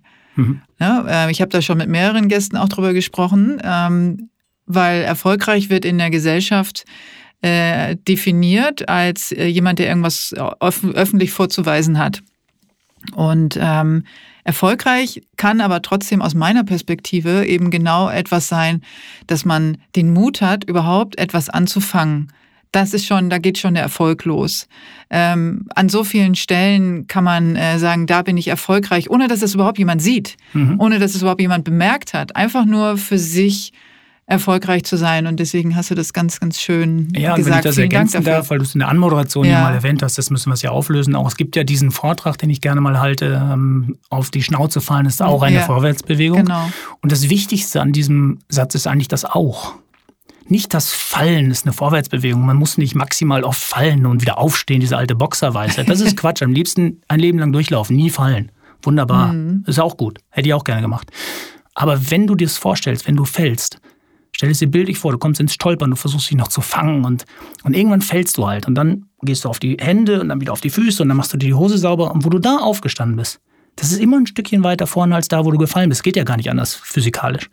Und dieses Bild im Kopf habend, finde ich so, ist auch das Scheitern tatsächlich fast lustvoll bei mir. Und ähm, ich wäre so ein unfassbar uninspirierter, langweiliger Vortragsredner, wenn ich nicht auch das Maskottchenheft der Bundesliga völlig gegen die Wand gefahren hätte. Hat keinen Menschen interessiert. Falsches Format, falscher Cover, äh, schlecht gedruckt. Es war wirklich, kam alles zusammen. Aber ich liebe es abgrundtief bis heute. Auch weil es so nicht erfolgreich war. Weil ich das denke, das schöne Heft habe ich für mich ganz alleine. ja, aber es, sind ja, es ist ja ein Projekt, was entstanden ist, auch wieder aus dem Herzen raus. Ne? Das ist ja, äh, deswegen kannst du es ja nicht weniger lieben, nur weil es weniger äh, verkauft wird. Ich muss das erzählen, jetzt, weil ja. es wirklich so aus dem Herzen ist, weil es ja. mir jetzt in den Sinn kommt, wie es eigentlich entstanden ist. Ich hatte es schon wieder vergessen. Wir haben ein Panini-Album gemacht mit dem MSV Duisburg. Extrem erfolgreich. Und das Maskottchen vom MSV Duisburg ist ein Zebra. Und ist benannt nach Bernhard genannt Ennards Dietz. Das heißt, das Maskottchen ist nach dem Europameisterkapitän von 1980, des MS, die MSV Duisburg-Legende, Ennards benannt worden. Und Bernhard Dietz hat uns seinerzeit mal erzählt, dass er mit seinem Enkelkind im Stadion stand und dann kam dieses Maskottchen. Und dann sagte das Kind, das ist der Ennertz. Und dann sagt Bernhard Dietz, ja, das ist nach dem Opa benannt worden. Und hat das Kind nicht geglaubt. und darauf habe ich gesagt, wir müssen die Geschichten erzählen. Wir müssen ja. die Geschichten dieser Maskottchen auch erzählen. Warum heißt der Dino Hermann in Hamburg Hermann. Das wissen die wahrscheinlich heute gar nicht mehr, dass es Hermann Rieger war, mhm. ja, nachdem er benannt wird. Und all diese Dinge. Und das, äh, deswegen ist mir das immer so ein Bedürfnis, aus diesen Momenten heraus dann Projekte zu entwickeln. Und meistens gehen sie ja auch gut. Manchmal gehen sie halt nicht gut. Ja, das meine ich. Das, äh, deswegen habe ich am Anfang auch gesagt, dass du so ein ähm, äh, so, auch so wertebasiert bist, wo ja auch Kultur auch dazugehört mhm. und so genau hinguckst und dir das so wichtig ist, zu vermitteln, was irgendwo hintersteckt. Mhm. Ja, das finde ich ja persönlich ganz, äh, ganz großartig. Ich liebe das ja, immer dahinter die Fassade zu gucken und dahinter zu gucken und auch verschiedene Kulturen zu entdecken. Und äh, dafür muss man nicht weit reisen, sondern äh, da reicht es schon, wenn du von Hamburg nach Lüneburg fährst. Ja, dann ist in Lüneburg, äh, fühlt sich auch wieder anders an. Oder oder nach Kiel. Ne? Oder nach Lübeck oder äh, also so weit, oder das weiß ja jeder, ich meine, wir haben nicht nur Hamburger Zuhörer, wie wir ja und Zuhörerinnen, wie wir ja mittlerweile wissen. Ähm, wenn man von Luzern so, nach Zürich fährt zum Beispiel oder in Ohio am Strand sitzt. Gibt es da einen Strand? Weiß ich gar nicht. Ja, aber ich meine, äh, ich war ja nun auch ja. schon ein paar Mal in, in ganz vielen unterschiedlichen äh, Ländern und auf anderen Kontinenten und man braucht auch nur von LA nach San Francisco. Mhm das sind äh, Welten, das sind, ja. äh, und dann fährst du noch weiter nach Seattle und dann ist es wieder anders. Und, ähm, und, und so finde ich so schön, wenn man dann sich die Zeit nimmt und wenn man dann, wie du das noch bildhaft darstellt, äh, zu ergründen, äh, was ist eigentlich der Hintergrund dieser, dieser Stadt, dieser, äh, dieser Kultur, die hier herrscht. Mhm. Wie ist das entstanden und wer sind die Menschen, die hier aufgewachsen sind und leben, was, wie haben die äh, dieses Bild geprägt und die Bauwerke und all sowas. Und ja, und das ist doch ganz toll, wenn die Menschen mitmachen. Also wir haben dann auch Schleswig-Holstein, sammelt Schleswig-Holstein mal ja. gemacht und dann haben wir, wir müssen ja jeden anfragen. Also jedem schreiben wir Persönlichkeitsrechte klären und sowas. Da haben wir das Büro von Günter Grass natürlich, ne? Mhm. Blechtrommel und so, den mussten wir natürlich drin haben. Und dann haben die das auch freigegeben, so mit Bildunterschrift, mit Bild und sowas alles. Und dann kam, ich meine, es wäre aus diesem Büro von Günter Grass gewesen, der Hinweis, Ihr habt aber hoffentlich auch den Postschiffer Fiete Nissen drin. Den hatten wir natürlich nicht drin. Am Ende war er aber drin, weil das war der letzte Postschiffer in Schleswig-Holstein, der noch auf die Halligen fuhr. Also das heißt in Schleswig-Holstein eine Legende. Ja? Und das sind so die schönen Dinge, dass dann auch so ein Büro von Günter Grass auch an den Postschiffer Fiete Nissen denkt und wir den im Album haben. Und als er dann wirklich leider verstorben ist ein paar Jahre später, bekam er im Spiegel Online sogar einen Nachruf. Ja, also vielleicht auch, weil er ein Sticker war. Ich weiß es nicht. Vielleicht hat er ein Stückchen zu seiner Popularität sogar beigetragen. Ähm, wohl das ja wahrscheinlich jetzt ein kausaler Zusammenhang ist, den nur ich mit meiner Hybris äh, herstelle. Aber ich finde ihn schön. Also ich finde, äh, also es ist ja so wahnsinnig lehrreich mhm. und, äh, und die Vorstellung, dass eben auch Kinder äh, sich damit beschäftigen, äh, als würden sie eben bei einer äh, Fußball-EM oder Total. WM äh, die Spieler sammeln, ähm, eben auch äh, Bilder und, und Denkmäler und, und Menschen in der Vergangenheit oder aktuell von ihrer Stadt sammeln, in der sie leben, in der sie aufgewachsen und vielleicht sogar geboren sind. Ne? Ein ähm, Kind finde ich unfassbar schöne Vorstellung. Ein Kind klebt Helmut Schmidt in das Hamburg sammelt Hamburg ja. Album. Diese drei Zeilen die liest es. Ja. Warum hat er ein weißes Telefon in der Hand und warum hat er die Polizei damals eingeschaltet ja. und die NATO und dann war ganz Hamburg unter Wasser und plötzlich ist die Familie schon im Gespräch. Mhm. Ja, da kam die Sturmflut und dann wird vielleicht über die Sturmflut geredet. Mhm. Vielleicht aber auch eine Seite später über Tim Melzer, weil man den aus dem Fernsehen kennt und dann hat man vielleicht am, am Abendtisch irgendwie und kommt aufs Essen und, und, und wertschätzt das Essen anders oder wie auch immer. Ich glaube, dass wir, dass wir nur ein Kommunikationsinstrument sind, aus dem heraus immer unglaublich viel in den Städten passiert. Und es ist ja kein Zufall. Ich meine, wir drucken da wie die Irren nach. Wir haben mhm. in Hamburg 1,5 Millionen Tütchen damals verkauft. Ja, siehst du. Das ist irre. Mhm. Das heißt, fast jeder Hamburger hat im Schnitt ein Panini-Tütchen und hat sich dafür interessiert. Das haben die uns in Italien damals nicht geglaubt. Die haben uns für verrückt erklärt und haben bis zuletzt uns wirklich freundschaftlich verbunden abgeraten, das zu machen. Weil sie also da Geld muss man verbrennen. sagen, in Italien ist natürlich der Ursprung, ne? Das, ja, deswegen das, sagst du das erfunden. ja. Modena, Panini, ja. da drucken wir, wir sind mhm. das Original und wir sind auch bis heute das einzige Büro, was überhaupt mit denen so eine Kooperation hat. Mhm. Und mittlerweile gibt es natürlich Nachahmer. Wenn also irgendjemand jetzt auf die Idee kommt, Münster sammelt Münster oder, oder Stuttgart sammelt Stuttgart, haben wir schon gemacht, aber egal was, Zürich sammelt Zürich, und die rufen bei Panini an, dann dauert es eine Minute, ruft Panini bei uns an und sagt, könnt ihr mal in Zürich anrufen. Die wollen eure Idee klauen. Und dann sagen wir, nee, die klauen die nicht, die wollen ihre Stadt machen. Und dann machen wir es mit denen zusammen. Ja. Also auch so ja, entsteht wieder Kooperation auch, ja. und so. Das ist mhm. toll. Ja, hat es alles schon gegeben. Voll, voll schön. Vielleicht äh, hast du Lust an der Stelle das Neueste zu erzählen, wo wir gerade schon dabei sind, so ein bisschen anzu, anzureißen. Genau, ich hätte große Lust, es dir komplett zu erzählen. und ähm, ich habe aber kurz vor unserem Podcast ja. ähm, mit meinen Kollegen gesprochen. Und wir kommen raus in der Nacht vom 21. auf den 22. mit diesem Gespräch. Und wir haben eine leichte Verschiebung mit unserem Projekt. Nee, wir kommen in der Nacht vom 20. auf den 21. 21 kommt dieser sogar. Podcast. Okay, ja. und wir mhm. kommen mit dem neuen Panini-Projekt, so viel kann ich sagen, ja. in Hamburg, regional am 6. 26. erst raus. Und ich glaube, wenn ich das jetzt droppen würde, dann wären meine ganzen, die alle hart mitgearbeitet haben daran, wären dann richtig traurig. Deswegen haben wir uns was überlegt für dich. Ja. Äh, wir droppen Bin das. Ich werde mich schon mal Wir droppen das ein oder zwei Tage, das können wir noch miteinander ausmachen. Auf deiner Instagram-Seite, vorab auch, also mhm. praktisch bevor die offizielle Meldung rausgeht, kriegst du schon das Album, was da drauf ist, worum es da geht. Und dann können wir auch was verlosen, wir übernehmen das auch alles und sowas. Also die ganze Versandtechnik und sowas, wenn du Lust hast. Was man schon mal sagen kann, es ist ein 100% Charity-Projekt für Hamburg und es hat im weitesten Sinne auch damit zu tun, dass wir hier der Kultur wieder auf die Beine helfen wollen. Aber viel mehr würde ich jetzt gerne nicht verraten, nee, weil es einfach auch, auch schade wäre gegenüber meinen Kollegen. Ne? Voll genau. okay, das wird jeder verstehen, vor allen Dingen, weil mhm. die Wartezeit auch sehr gering ja, ist. Genau. Äh, insbesondere für die Hörer die, und Hörerinnen, die äh, erst ab dem 25. diesen genau. Podcast hören. Ich muss dir noch sofort, eine traurige äh, Nachricht sagen. Oh Gott. Wenn wir uns schon gekannt hätten zu dem Zeitpunkt, als wir es abgegeben hätten, ja. wärst du drin. Ach Quatsch. Wirklich wahr. Du wirst äh, das sehen. Ja. Oh, also, wow. Ja, das sind äh, tatsächlich nicht nur top, top, top Prominente wie irgendwie Bürgermeister. Wie willst du damit sagen, ich bin kein nee, top, top, top wir hatten, einfach, wir hatten einfach kein, nee, das meine ich ja. Wir hatten, ach so, so, ja, ja, da hast du auch recht, doppelter Punkt für dich. Aber es sind vor allen Dingen Herzensmenschen auch drin in dieser oh, Stadt. Also die Chefredakteurin, jetzt erzähle ich schon wieder viel zu viel. Oh. Das ist wirklich schade. Also es war tatsächlich, also unser Erstkontakt, da war es schon ein Druck. Oh. Beim nächsten Mal. Ich, ich finde das gar nicht. Jetzt haben also, wir heiß gemacht auf das ja, Projekt. Ich, also ähm, ich weiß gar nicht, äh, ich finde das jetzt gar nicht so schlimm, ich bin da nicht Nein. drin, das ist so.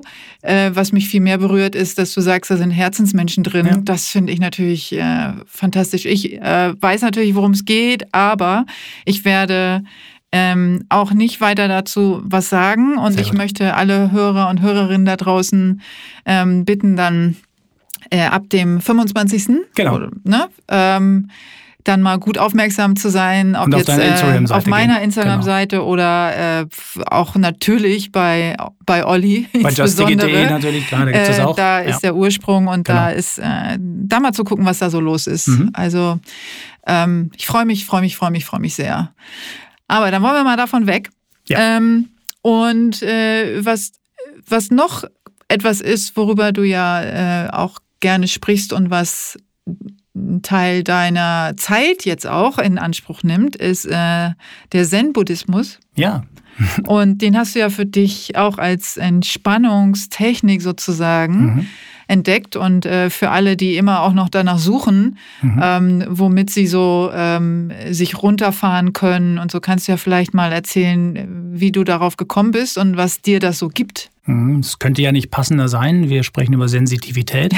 Und ich habe tatsächlich äh, Zen-sensitiv, äh, weiß gar nicht, ob das auch da drin steckt. Ähm, jedenfalls habe ich mein Urinteresse ist über die Ohren geweckt worden, weil ich äh, die Stimme eines Zen-Meisters gehört hatte, die ich in meinem Leben noch nie gehört hatte, Hinak Polensky. Und das hat mich so angefasst, wie der gesprochen hat und, und was er auch gesagt hat, dass ich dann so auf seine Spur gegangen bin. Ich lasse dann auch, wenn ich sowas aufspüre, lasse ich auch nicht mehr los. Also dann äh, gehe ich dem nach, spüre ich dem nach, ist das was für mich und sowas. Ich hatte vorher viele verschiedene Dinge ausprobiert. Ich bin römisch-katholisch erzogen worden und war auch mal bei Pater Anselm Grün über einen Kontakt im, im, im Kloster und habe versucht mal die Kontemplation als Meditationsform für mich äh, äh, zu ergründen. Das war es aber irgendwie nicht. Das war mir alles zu streng mit Gebetswörtern in die Meditation kommen und so. Und dann war ich lange Zeit wieder äh, quasi ohne irgendeine Idee im Kopf. Und dann habe ich Hinak Polensky kennengelernt und über Hinak dann das Zen, das Daishin Zen. Es gibt ein Kloster in Süddeutschland, in Buchenberg. Das äh, findet jeder, jede Hörerin und jeder Hörer, äh, wenn er sich da mal für interessiert. Da kann man sich auch ein paar Videos mal anschauen, so Einführungen in diesen, diesen Zen-Buddhismus. Und ja, es geht eigentlich in einem Satz gesagt, Kraft und Stille. Sitzen in Kraft und Stille. 25 Minuten, jeden Tag. Und wie Hinak immer sagt, wenn es mal Tage gibt, wo das echt nicht geht, dann sitz zweimal 25 Minuten. Und das ist das ganze Geheimnis. Ja, das ist, äh, äh, also dieses Geheimnis habe ich für mich noch nicht ergründen können. Äh, ich bin, äh, ich habe wirklich, das habe ich schon öfter auch mal gesagt, ich habe richtig, richtig Probleme, still zu sitzen. Ähm, und habe für mich eher die Bewegungsmeditation äh, definiert, weil ich äh, da besser abschalten kann, als wenn ich versuche, mich äh, zu zwingen, sozusagen, äh, mich also 25 Minuten zu sitzen. Ich finde es aber immer noch ähm, erstrebenswert, weil ich weiß, dass es die größte Herausforderung ist, äh, der man sich stellen kann. Und auch ähm, Tyron Ricketts, den ich ja auch als Gast hatte, hat auch erzählt, dass er ähm, schon in Retreats war, wo er den ganzen Tag Neuneinhalb Fast- Stunden habe ich im Buchmerk gesessen Ja. auf dem Session. Neuneinhalb Stunden. Das, Das hätte ich mir vorher auch nicht vorstellen können. Mit kleinen. Pausen natürlich, Ja. aber es wurde immer leichter. Und zum Schluss ist es fast so, da war ich mal so ganz kurz in diesem Moment, wie es eigentlich sein sollte. Ja. Diese Vorfreude schon wieder aufs nächste sitzen. Also du hast schon sechs, sieben Mal 25 Was, was, Minuten geht gesessen. da, was geht da, was passiert da bei dir? Erzähl mal. Es ist, es ist wahnsinnig schwer, das zu beschreiben und darüber zu sprechen. Und ich würde wahnsinnig gerne wissen, was vor allen Dingen bei denen passiert, die das schon viel länger, intensiver, ernsthafter, professioneller in An- und Abführung machen. Also ich würde gerne wissen, was bei Hinak passiert. Aber der beschreibt es irgendwie auch nicht, weil er es wahrscheinlich auch nicht richtig beschreiben kann. Also es ist für mich, ich bin ja noch auf einer ganz ersten Stufe. Also ich bin schon zufrieden, wenn ich sozusagen das Bänkchen sehe und das Gefühl habe, boah, geil, jetzt sitzen. Also ich gehe dann einfach auf, knie mich dahin und mache das Bänkchen drunter und dann habe ich meine Haltung und dann bin ich einfach 25 Minuten Atembetrachtung. Also ich bin so ganz wirklich von ganz Grund auf noch, ja, ich mache dann Atembetrachtung. Und manchmal kommt ein Gedanke, der geht dann gegen meine Atembetrachtung und dann lasse ich den kommen und dann lasse ich den wieder ziehen. Und wenn mir das schon gelingt, das ist glückselig machend tatsächlich. Und wenn ich nach 25 Minuten, wenn der erste Ping kommt morgens und ich denke, ich sitze gerade so gut, dann nochmal 20 Minuten, nach 45 kommt der zweite, dann stehst du wirklich kräftiger auf einfach. Du bist richtig erfrischt, du bist mental erfrischt. Und das ist auch nicht schlimm, dass das nicht immer gelingt. Also üben, üben, üben. Es ist wie ein Muskel, sagt Hinak immer. Den musst du halt jeden Tag trainieren. Ich glaube, man braucht trotzdem davor auch so eine Beziehung zu dieser ganzen Welt. Und ja, das ist klar, so das setze ich jetzt mal voraus. Einer ja, meiner ja. allerbesten mhm. Freunde und auch wirklich ein Berater in meinem Leben, so für alltägliche Situationen, mit dem ich eigentlich jeden Tag telefoniere, manchmal auch zweimal, auch vor diesem Podcast und nachher will er wissen, wie es gewesen ist. Also ich habe ihm gesagt, ich rufe ihn auf jeden Fall an. Der wohnt in Chiang Mai. Und ich bin bestimmt sieben, acht, neun Jahre hintereinander immer in Thailand gewesen, habe ihn dort besucht, hat dort, äh, er hat geheiratet, dort er hat ein kleines Restaurant, äh, also eine Bar gehabt teilweise, wo man, wo man die Expats saßen und so miteinander, so die, die ganzen Menschen, die dort zugezogen waren und so. Also immer eine schöne Community und sowas. Und wir sind dann ganz oft mit den Mopeds in die Berge gefahren, auf die Tempel und sowas. Das heißt, ich habe das auch Stück für Stück kennengelernt, aufgesaugt und irgendwann hat es mich wirklich zum Holztempel gegenüber meinem Hotel, wo ich immer wohne, hingezogen und habe nur zugeguckt, wie dort die Mönche saßen in ihren gelben, ärmlichen Kutten und einfach regungslos. Und dann dieser Gesang der Mönche. Bei anderen sind es vielleicht die Buckelwale, die, die was auslösen. Bei mir war es wirklich der Gesang der Mönche. Und das heißt, es war auch schon sehr viel in mir drin, gespeichert von dem, dass ich da große Lust drauf habe, das auch zu machen. Und dann kam diese Stimme von Hinak und dann kamen zwei Dinge zusammen. Wie so oft im Leben ist das ja ein Baukasten, der irgendwann zusammenpasst. Mhm. Ja, diesmal musste ich nicht rückwärts gehen dafür, sondern ich musste einen Podcast hören. Und dadurch habe ich den richtigen Zen-Meister gefunden ja. und äh, fühle mich jetzt immer noch ganz am Anfang. Und wenn ich aber vorhin gesagt habe, dass die nächsten Jahre ja andere Inhalte kriegen sollen, dann hoffe ich, dass einer davon ist, dass ich noch regelmäßiger sitze und noch länger und noch intensiver und dann vielleicht auch etwas empfinde, was ich dir dann besser beschreiben kann. Also man spricht immer von der Kraftmitte vom Hara. Ja, ich habe das klingt absurd, aber es ist wirklich Wahnsinn. Ich habe mit einer Lehrerin gesessen, ohne dass die mich berührt hat. Einfach nur durch Energie. Fing in meinem Bauch plötzlich etwas an zu kribbeln und zu treten, als wie eine Schwangerschaft fühlte sich das wahrscheinlich an, keine Ahnung, als wenn ein Kind drin wäre. Dann war es auch wieder weg. Das ist dieser Kraftmoment, dieses Zentrum, was plötzlich aktiviert wurde. Das habe ich mit ihr zusammen einmal geschafft und vielleicht mal ganz leicht gestreift ein, zwei Mal. Das wäre toll, das nochmal zu erleben. Dann habe ich schon alles genug. Ich finde das, also äh, du löst ja ganz viele Bilder auch aus. Ne? Also ich glaube, ähm, die, die zuhören, also ich glaube, dass ganz viele schon auch in, im asiatischen Raum unterwegs waren, weil es eben ein sehr sensitives Umfeld ist. Also mhm, ähm, ich ja selber auch. Gerüche allein ähm, Genau, also einfach, also in Asien, Indonesien äh, war ich auch schon sehr viel und ich liebe das. Das ist eine, eine Kultur der der Gefühle. Ähm, und ich glaube, deswegen zieht es auch viele, ja. viele, viele Menschen, die gerade so sind wie du und, und ich und, äh, und unsere Hörer und Hörerinnen und, äh, und unser Malte, der, äh, der die Technik da draußen mhm. macht. Ähm, zieht es in solche Länder, weil es entschleunigt Total, ist, ja. auch wenn viele Mopeds rumfahren, das muss man dazu sagen, aber es ist trotzdem von der Kultur und von der Form der Entspannung äh, ist es, ist es so zurückgenommen und äh, so, ähm, also es besteht keine Aggressivität, es wird dir nicht aufoktuiert, sondern wie du das beschrieben hast, da sitzen Mönche einfach nur. Die sagen dir nicht, komm her, komm in meine, in meine Kirche oder komm in meinen Tempel, ne? also jetzt übertragen, ähm, du musst jetzt hier mitmachen mhm. und du mhm. musst äh, irgendwas äh, tun, damit du hier sein darfst, sondern die leben das einfach vor ich lande in diesem Land und der erste Mensch, der mir entgegenkommt, den ich grüße, der macht diesen Why. Ja. Diese gefalteten Hände auf Brusthöhe und dieses ganz leichte ja. Verneigen. Und du machst es zurück und du bist da. Ja. Das ist wirklich manchmal auch nur eine Geste, die dich in so einem Land auch direkt willkommen heißt. Das hat was, das ist diese Würde, von der du auch gesprochen genau. hast. Also da kommen ja auch wieder, kommen wir wieder zurück darauf, was, äh, was dir im Leben so wichtig ist. Mhm. Ne? Und das spiegelt das ja wieder. Also ich finde auch so, ähm, also da, diese, diese Art von Begrüßung und Verabschiedung, die du gerade beschrieben hast, ähm, da ist es ja auch dann, je nachdem, wie hoch man eben diese gefalteten Hände hält und so, aber dieser Respekt, mhm. dieser würdevolle Respekt vor dem anderen Geschöpf, ob man die nun kennt oder nicht, ist einfach erstmal grundsätzlich da. Genau. Und, ähm, und diese Würde, mit der dann auch ähm, da gesessen wird und, äh, und, und äh, die Ruhe und die Stille einfach genossen wird durch das Meditieren und die Gedanken fließen dürfen. Ich finde das unfassbar faszinierend. Deswegen ist es für mich, glaube ich, auch so, dass ich denke, ich würde das so gerne auch machen. Besonders beeindruckend natürlich, wenn man, wie ich, das große Glück hat, so ein bisschen hinter die Kulissen auch zu gucken, ja. weil ein Mensch dort sehr lange lebt. Voll schon. schön, voll toll. Das heißt, ich glaube, ich also, möchte den gerne besuchen. Du kannst ja, mir den Kontakt mal unbedingt. herstellen, wenn wir wieder reisen Chiang Mai ist sowieso eine Reise wert. Also er hat lange in Bangkok erst gelebt und dann wurde ihm Bangkok einfach zu laut, zu viel. Hat ja. auch das Gefühl, alles gesehen zu haben, ist dann nach Chiang Mai in den Norden, in so eine alte Königsstadt. Mhm.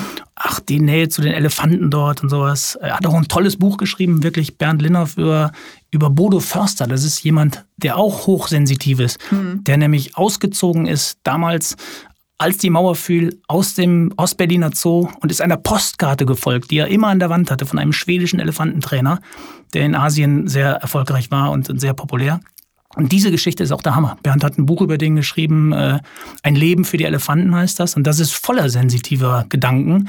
Und wenn ich überlege, dass wie heißt, so, der, wie heißt dein Freund? Der, Sag nochmal für, äh, für alle. Bernd Linhoff heißt Bernd der Autor. Linhoff. Mhm. Und über Bodo Förster, das ist der Protagonist, ja. der ausgezogen ist, sozusagen, um sein Leben wirklich den asiatischen Elefanten, der Rettung des asiatischen Elefanten zu widmen. Man kann mhm. das wirklich so sagen. Und inzwischen hat er eine vom Königshaus ausgezeichnete Stiftung. Und jetzt ist gerade richtig, richtig Alarm. Weißt du, weil, wie die heißt, die Stiftung? Ähm, äh, Tongbai.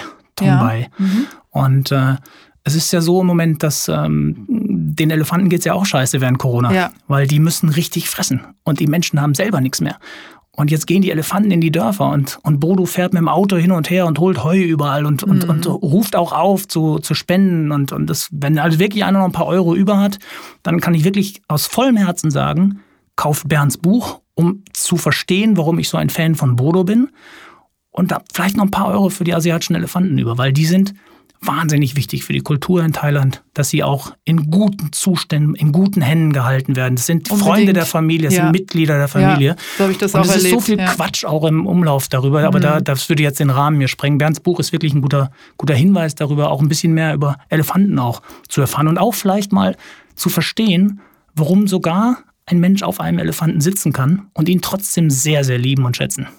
So habe ich das auch erlebt. Also ich habe nicht eine, ähm, also da, wo ich in Thailand war, mhm. ähm, mit meinen Kindern, äh, haben wir das nur so erlebt. Also wir haben es auch gesehen, dass es äh, ein bisschen unschön war in touristischen Gegenden, was wir ähm, nicht Abartige, und, ganz genau, was wir überhaupt manchmal. nicht unterstützen genau. Genau. konnten. Aber ich war mit denen auch im Dschungel mit meinen Kindern, äh, wo Elefanten ganz anders äh, Teil äh, des Ganzen sind, ne? Und genau dann auch darauf gesessen werden darf und man nicht das Gefühl hat, man besitzt oder man quält diese Tiere, genau. sondern äh, im nächsten Moment laufen die frei einfach rum und dürfen baden gehen und so. Und Wie in jeder Branche gibt es auch genau. da schwarze Schafe. Und das, das darf halt man auch nicht kleinreden. Und es ist auch wichtig, dass dort hingeschaut ja. wird.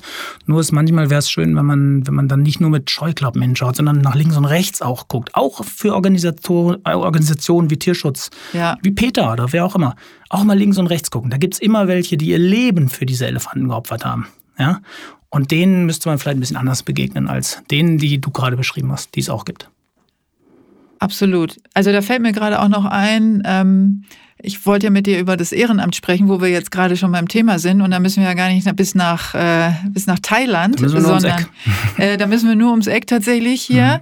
weil du äh, dich sehr engagierst und bist im Beirat ähm, von Hinz und Kunst. Das ist hier das äh, Obdachlosen-Magazin in Hamburg. Das mhm. gibt's ja tatsächlich mittlerweile in ganz vielen Städten, mhm. Gott sei Dank. Das heißt mhm. dann immer anders. Mhm. Ähm, aber es gibt Obdachlosenmagazine nicht nur in Hamburg. Und in Hamburg heißt es halt Hinz und Kunz. Und äh, da bist du ja auch äh, ähnlich leidenschaftlich und engagiert wie äh, bei allen deinen Projekten. Erzähl mal. Also es ist so, dass es eine der wenigen Ideen, die ich gerne selber gehabt hätte, die dieser Gründer damals mhm. hatte und gesagt hatte, wir verkaufen ein journalistisch hochwertiges Produkt, was die soziale Stimme einer Stadt sein kann.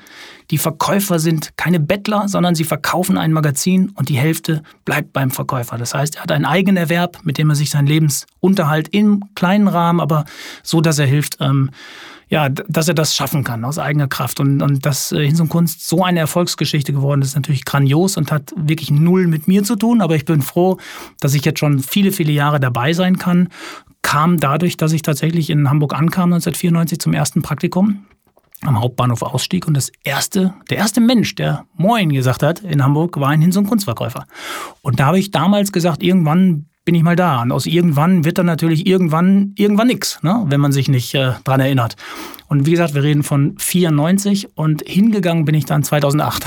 Mhm. Da wurde ich, äh, wurde es höchste Zeit und dann habe ich ihnen damals ein sehr großes Versprechen gemacht und konnte es zum Glück auch einlösen. Ich habe ihnen gesagt, ich würde gerne eine EM, also zur Fußball-Europameisterschaft in der Schweiz, wieder ein Gruß in die Schweiz, ähm, in der Schweiz und Österreich damals, ähm, würde ich gerne ein komplettes Europameisterschafts-Special organisieren, Texte besorgen, äh, Protagonisten gewinnen dafür, Zeichner, Texter, Kolumnisten, Horst Rubesch war dabei, Oliver Bierhoff, also alle waren bereit, sofort mitzumachen.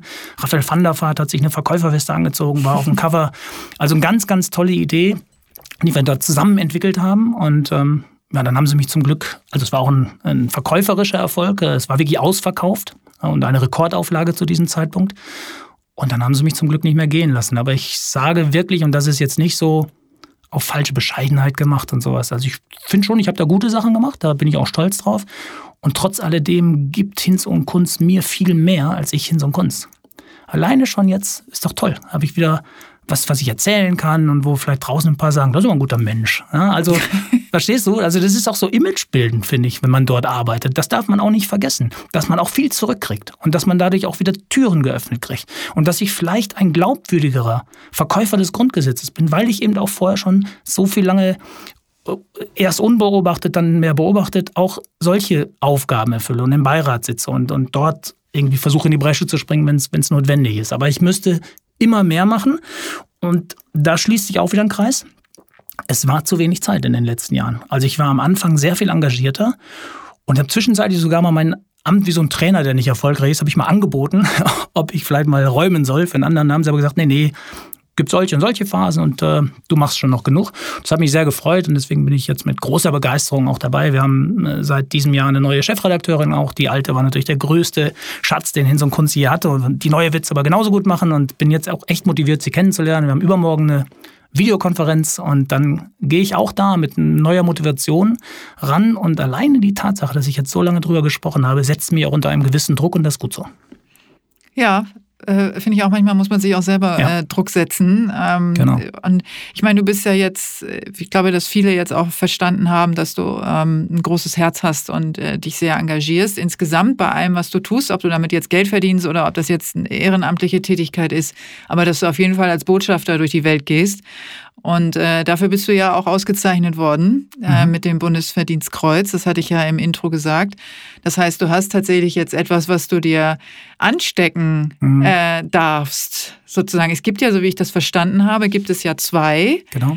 Es gibt eine kleine, äh, wie so eine, eine Trageordnung. Ein, eine, genau. ein Trageordner. Ja, genau.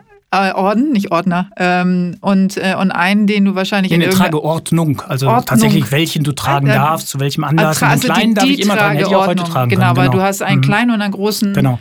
ähm, Orden sozusagen. Stecker, ne? genau. Einen mhm. Stecker. Stecker und, und Orden. Genau, und ja. äh, die Trageordnung. Ja. Also wann würdest du denn dein äh, Bundesverdienstkreuz, was, äh, was du ja nun auch gar nicht so lange hast, ne? Und jetzt haben wir ja gar keine Veranstaltungen, keine mhm. öffentlichen. Ähm, wo, wo würdest du es denn äh, tragen? Wo hättest du es denn jetzt schon getragen zum Beispiel? Pathetische Antwort. Im Herzen trage ich es gerade jetzt aktuell und werde es auch immer. Und ich bin unglaublich stolz. Und jeder, der sagt, dass ihm das nichts bedeutet, wenn er so einen großen Preis kriegt, der lügt, glaube ich. Also vielleicht mag es welche geben, denen das gar nichts bringt. Aber ich habe neulich ein Interview mit Rolf Zukowski zum Beispiel gehört und ich konnte total nachvollziehen, was er gesagt hat. Er hat gesagt, ich habe so viel gemacht, immer mit Kindern gesungen und eine Stiftung gegründet und sowas.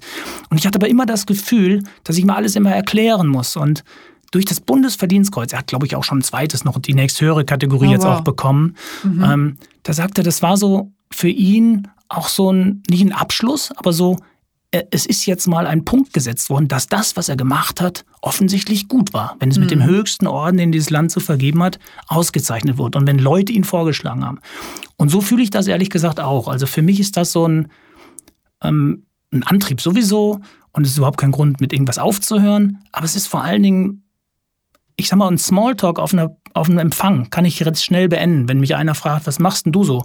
Dann kann ich ihn so anlachen und sagen, ach, weißt du, ich mache nur geiles Zeug und habe sogar das Bundesverdienstkreuz dafür gekriegt. Und dann ist es gut, dann trinken wir einen. Und sonst habe ich immer so gestrampelt. Ich habe dann gesagt, ja. ah, dann mache ich noch Panini-Alben. Dann, dann habe ich übrigens, hast du das gesehen? Mit Diego habe ich auch ein Heft gemacht und so. Also ich war immer so auf der Flucht vor meinen eigenen Gedanken, so um, um mhm. möglichst viel in kurzer Zeit dann zu erzählen. Wie jetzt wurde dann die Stimme dann schneller und dann wurde ich auch nervig, glaube mhm. ich, für viele. Und jetzt sage ich halt, ich habe das Bundesverdienstkreuz gekriegt. Wofür kannst du nachlesen? Weißt du, also es soll jetzt nicht arrogant klingen, sondern es ist für mich hat das total viel beruhigt. Ich wollte gerade sagen, es bringt ja ganz viel Ruhe ganz rein. Ganz viel Ruhe ne? reingebracht, mhm. weil ich das Gefühl habe, ich habe wirklich etwas geleistet schon. Mhm. Und es ist gleichzeitig, wir hatten vorhin das äh, Bild mit den Gleisen. Und ich glaube wirklich, es hat mir auf ein anderes Gleis gesetzt. Und ich kann mir nicht vorstellen, dass ich in zwei, drei oder vier Jahren noch das Gleiche mache, was ich heute mache, sondern ich glaube, dass es viel mehr in so eine gesellschaftliche, soziale Arbeit geht, vielleicht sogar in Richtung Stiftung und sowas. Und das ermöglicht dieses Bundesverdienstkreuz jetzt, weil ich Türen anders aufmachen kann. Ich habe, äh, ohne den Konzern zu nennen, ich bin im letzten Jahr mehrfach für eine kleine Anfrage beim Pressesprecher gescheitert. Jetzt hat mir auf LinkedIn der CEO gratuliert. Hm. Und das verändert vieles. Hm. Ja, das, also ich, das halt sehr in mir nach. Ich mhm. glaube auch in, in vielen anderen, die sehr strampeln, die sich sehr abstrampeln. Also gerade die, die immer viele Projekte am Laufen haben und, ähm, und sagen, wie ich das vorhin auch meinte, ähm, jetzt fokussier dich mal auf eine Sache und dein Lebenslauf ist zu bunt. Das habe ich so oft gehört und das mhm. habe ich auch, äh, haben auch viele berichtet, ähm, die ich kenne, die auch so multibegabt sind, die sehr sensitiv sind und sehr viele Ideen haben und äh, sehr künstlerisch unterwegs sind und sehr kreativ und ähm, die sich wünschen, dass sie eben sich nicht erklären müssen.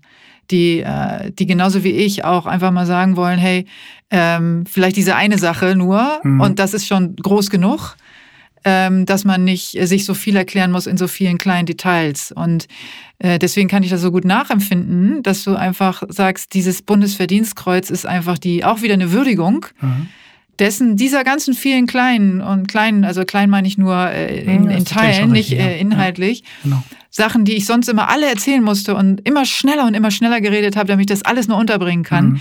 Ähm, und jetzt kann ich ganz ruhig sagen, ich habe ganz viel gemacht. Dafür habe ich auch das Bundesverdienstkreuz bekommen. Ähm, und das scheint dann als Würdigung einfach auch mal auszureichen und als das, Absolut. was man da mal sagt. Und es ist ähm, noch nicht ganz bei mir angekommen, weil einfach die Zeit so, so anstrengend war. Und äh, weil wir ja auch keine, normalerweise gibt es eine kleine Zeremonie dafür. Mhm. Und ich habe es jetzt, äh, war sehr nett bei Dr. Carsten Broster ähm, in seinem Büro hier in Hamburg beim Kultursenator dann übergeben bekommen. Das fand ich aber so auch angemessen der Zeit und ich hatte gar keine Lust gehabt, jetzt äh, Familie und Freunde und alle nach Hamburg zu holen, weil es hätte nicht gepasst. Aber ich denke mal, das hole ich nach irgendwann. Wenn es bei mir richtig angekommen ist und wenn vielleicht andere Dinge sich beruhigt haben und wenn ich das Gefühl habe, draußen ist der Sommer wieder, dann machen wir irgendwann eine große Party und dann äh, wird auch das zelebriert und dann trage ich es. Dann trägst du es. ja. Dann ist äh, genau, dann ist auch die Frage vielleicht genau. beantwortet, wo du es dann auch mal tragen wollen würdest. Ne? Mhm. Das ist, äh, ist auch eine schöne Vorstellung dann, äh, dass du erst Familie und Freunden das ich es, ähm, präsentieren ähm, willst. Äh, tatsächlich eine Strecke getragen, nämlich nach mhm. Hause. Das war mir zum Beispiel total wichtig. Ich habe ja. Weihnachten meiner Mutter mitgebracht ja, und habe es mhm. einfach mal gezeigt auch. Weil das ist natürlich auch toll, wenn man das dann, wichtig, äh, wenn man ich, das dann so den ja. Eltern äh. Äh, vorlegen kann. Absolut. Die sind natürlich dann höchst erfreut. Ne? Ja. Jetzt ist es, das muss ich jetzt sagen, weil sonst bleibt so komisch stehen, äh, kannst du ja nicht wissen. Mein Vater ist halt vor einem Jahr gestorben. Mhm. Und zwar genau einen Tag vor seinem Tod, als ich das zum ersten Mal gejährt hat, mhm. habe ich das Bundesverdienstkreuz gekriegt. Und glaub mir, das war ein schönes Gefühl, abends so ein bisschen salopp zu ihm hinzugehen, das Foto sozusagen, was ich in der Wohnung stehen habe, eine Kerze anzumachen, das Bundesverdienstkreuz hinzulegen. habe ich mir ein Bier aufgemacht und habe gesagt, da guckst du, wa? und ich weiß genau, dass er, wenn er das gehört hat, hat er gelacht. Und ja, er war auch stolz, oh, da bin ich mir sicher. Und das ist einfach eine schöne Geschichte. Und da, da ist so viel abgeschlossen worden, glaube ich. Ich muss nur noch erkennen, dass es abgeschlossen ist. Das mhm. wird noch ein, zwei Wochen dauern. Naja, es ist wirklich, es ist ja, ja, wirklich ganz frisch. Ne? Es ist ein Monat genau. ähm, und, äh, und deswegen, äh, das, das ist so groß, mhm. das braucht einfach Zeit, dass es dann sackt und ankommt, ankommt und, äh, und dann vielleicht ja. auch tatsächlich erst, wenn es dann in eine Form von Öffentlichkeit kommt, man mehr darüber spricht und, äh, und mehr darauf angesprochen wird, dass es dann äh, wahrscheinlich auch, ja. Äh, dass man es besser adaptieren kann. Ne? Und dann ist es aber auch genauso wichtig, dass es dann irgendwann auch nicht mehr mich definiert. Also dann ist es einfach da und dann ist es aber will ich auch wieder derjenige sein, der ein Diego Maradona Magazin rausgebracht hat und nicht der Bundesverdienstkreuzträger, der ein Diego Maradona Magazin macht. Das wäre dann auch falsch, ne? Ja, aber Genau. Gott, ich, das Ja. wird schon, das, Das wird wird sich kommen. ganz genau so Ruhm, äh, Ruhm relativieren. geht schnell weg. Das ist Ganz genau. Also da, da Genau. sehe ich aber auch gar keine Gefahr. Jetzt würde ich äh, zum, zum, äh, zum Ende hin, äh, wollte ich dich noch mal bitten, ob du vielleicht noch was hast, was du ähm, den Hörer und Hörerinnen so mitgeben magst. Mhm. Also nicht so äh, belehrend, äh, das meine ich jetzt gar nicht so, was sie jetzt noch wissen müssen, so, sondern äh, vielleicht hast du dir da im Vorhinein so Gedanken gemacht, Mhm, was du ich, noch so, ja, genau. Ja, dann Weil ich den auf- Schluss natürlich auch kenne, ähm, dann bin ich jetzt auch nicht überrascht über die ja, Frage, ich das, sondern das ist natürlich toll. Der Ja, Mann wollte auch- nicht mit mir sprechen. Ja. Genau. Äh, was habt ihr jetzt mitgekriegt äh, im Vorhinein? äh, außer, dass wir einmal kurz telefoniert haben. Äh, nur aber das war rein faktisch Ja. sozusagen. Ähm, aber er hat sich extrem gut vorbereitet und es ehrt mich sehr, dass du Ja. mehrere Folgen äh, dieses Podcasts äh, gehört, gehört hast. Ja. Gerne auch noch. Das Ähm, freut mich sehr. Es hat auch viel wieder mit asiatisch, mit äh, Zen-Buddhismus zu tun und sowas. Und ich glaube tatsächlich, und das ist äh, mehr als nur dahingesagt, dass das ist Achtsamkeit. Dass dieses Leben im Mhm. ich liebe Hier dieses Wort übrigens. Das ist ein Wert, den ich Ja. sehr verehre. großartig. Und das Leben im Hier und Jetzt. Also wenn ich esse, esse ich. Und wenn ich telefoniere, telefoniere ich. Und wenn ich podcaste, podcaste ich. Also nur ein Ding, Single Tasking und sich mit dieser Sache wirklich auseinandersetzen. Dass das der Schlüssel zum totalen Glück ist. Für alles. Dass du dir dann weniger Sorgen machst und sowas. Ich habe diesen Schlüssel definitiv noch nicht gefunden. Und ich werde ihn suchen. Und ich werde ihn aber auch finden und werde ihn dann mit ins Grab nehmen. Warum? Im Ja, weil das dann mein Schlüssel ist. Jeder hat ja einen eigenen. Ach so, das meinst ja, ja. du, okay. Ich will den keinem vorenthalten. Also ich meine nur, dass diese Jagd nach diesem Schlüssel, der glaube ich wirklich vieles ermöglicht, ja, dass das dann einfach, der ist dann, ist dann bei mir so sehr, dass ich den auch mitnehme. Dann. Das Ist das ist so ein bisschen, glaube ich, Mhm. das, das, wo man wirklich sagt, wenn, wenn es so eine Art ja, Tipp gibt, dann, dann würde ich quasi keinen Tipp geben, wo ich selber schon etwas äh, weiß, sondern wo ich selber suche. Und ich glaube, wenn wir gemeinsam suchen und wenn wir sagen Achtsamkeit, hier und jetzt, nicht nach hinten, nicht nach vorn, nicht mehr als nötig. Manchmal muss das auch sein, klar. Aber im Hier und Jetzt leben, ich glaube, dann ist so viel erreicht. Das ist, äh, ist der Schlüssel zu allem. Gepaart mit dem Würdebegriff, da bleibe ich bei. Der Würdebegriff wird äh, der Schlüsselbegriff sein der nächsten Jahre im gesellschaftlichen Zusammensein. Die Würde des Menschen ist unantastbar. Vielleicht ist das der beste Schlusssatz. Ich will jetzt gar nichts mehr sagen. Weil das, äh, ja, ich möchte, nee, ich sage jetzt nichts mehr, außer äh, vielen Dank. Gerne. Hat mir auch Spaß gemacht. Das freut mich extrem. Es hat mir auch wahnsinnig äh, Spaß gemacht. Es war äh, auch mal wieder total kurzweilig und ähm, super, super schön. Also in diesem Sinne, ähm, lieber Oliver, vielen Dank und Danke, liebe Tschüss. Janet. Tschüss.